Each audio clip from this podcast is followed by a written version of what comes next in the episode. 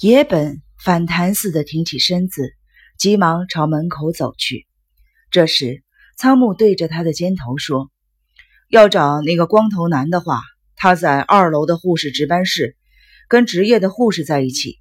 不过，两个人都已经凉透了。”野本停下了脚，宛如被冻住般的呆望着仓木，心脏缩成了一团。“你是说死了？”“没错。”是新谷红美干的，他原本应该被你们关起来了。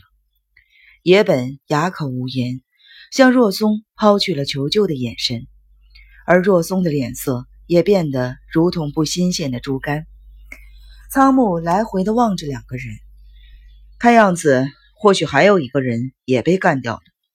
野本不禁脚步踉跄：“你你说宫内也被杀了？大概吧。”你们在找的照片已从宫内转到了新谷红美的手上，就算你们再等下去，宫内也不会来了。若松紧抓着扶手，你怎么连这个都知道？仓木置之不理。若松警视，看样子你正拼命的在找那批照片吧？既然你想看，我就给你看。仓木说着，把手伸进了内袋。掏出了几张照片，往桌子上一扔。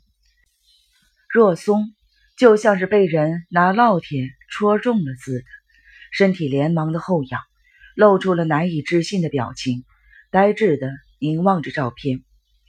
野本做梦也没有想到，若松那么急着要的照片，居然这么轻易，而且是通过仓木之手放到眼前的。若松战战兢兢的把手伸向了桌面，指尖颤抖。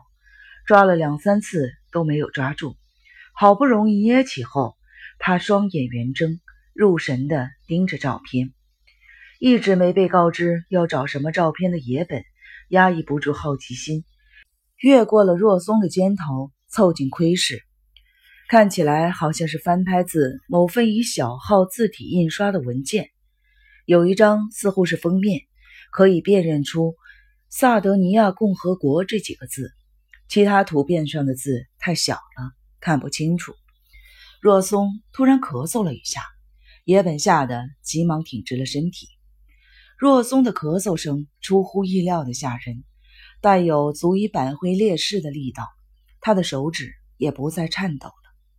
长久的沉默后，若松终于开口，语气似乎已经恢复了自信。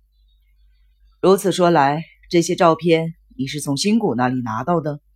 是的，你知道这些照片起先在谁的手上吗？仓木迟疑了一下，但立刻回答：“简俊三吧。”野本暗自为仓木反应之快咋舌。若松似乎也有同样的想法，失望地晃了一下肩膀，但旋即射出了第二支箭。既然你连这个都知道，那就省事了。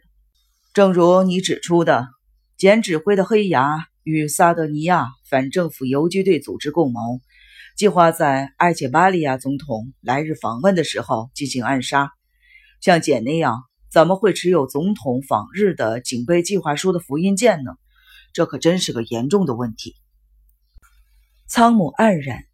若松把拍到封面的那张照片放在最上面，将整沓照片往桌上一放，然后用粗壮的手指猛敲。你看清楚，这份计划书封面的左上角打了编号吧？是零九，零一是给内阁总理大臣，零二给国家公安委员长，零三给警察厅的长官。按照顺序排下来，你告诉我，零九应该在谁的手上？仓木不动如山，只掀动嘴角答道：“是警公安部长吗？”野本不禁收的握拳。若松的脸上恢复了血色，眼角带着紧张的神色。你说对了，这份计划书放在公安部长办公室的保险柜里，只有极少数干部才能过目。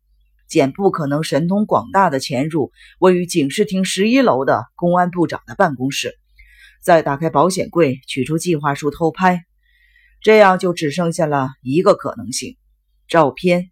是在部长把计划书借给你的那几天被人拍下的。野本缓缓地抬起左手，抹去了额头冒出的汗珠。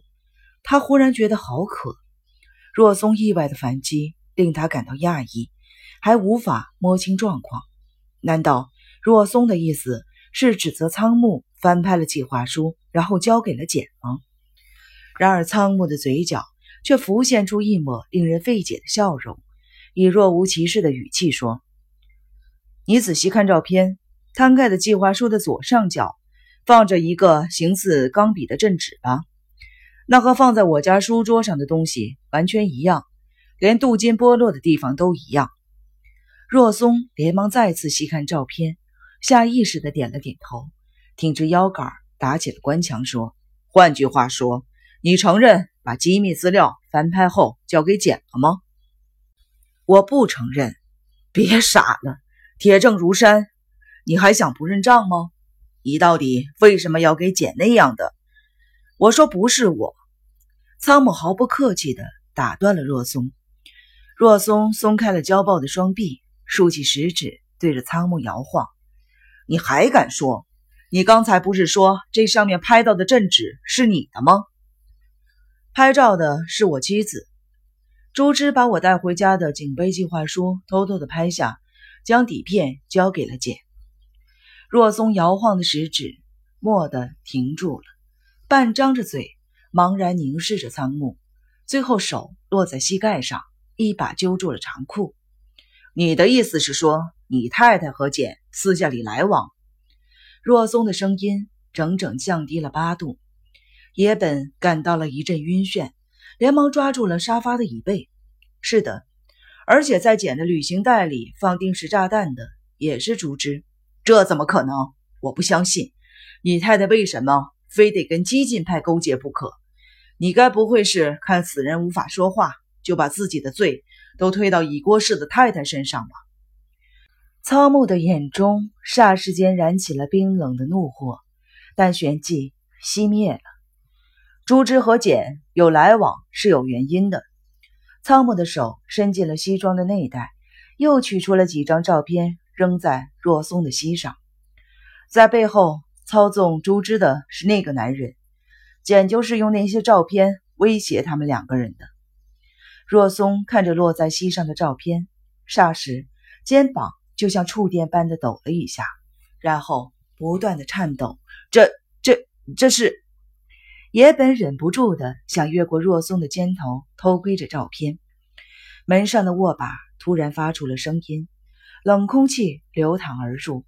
野本连忙转身，门口站着一个男人，是公安部长释敬玄。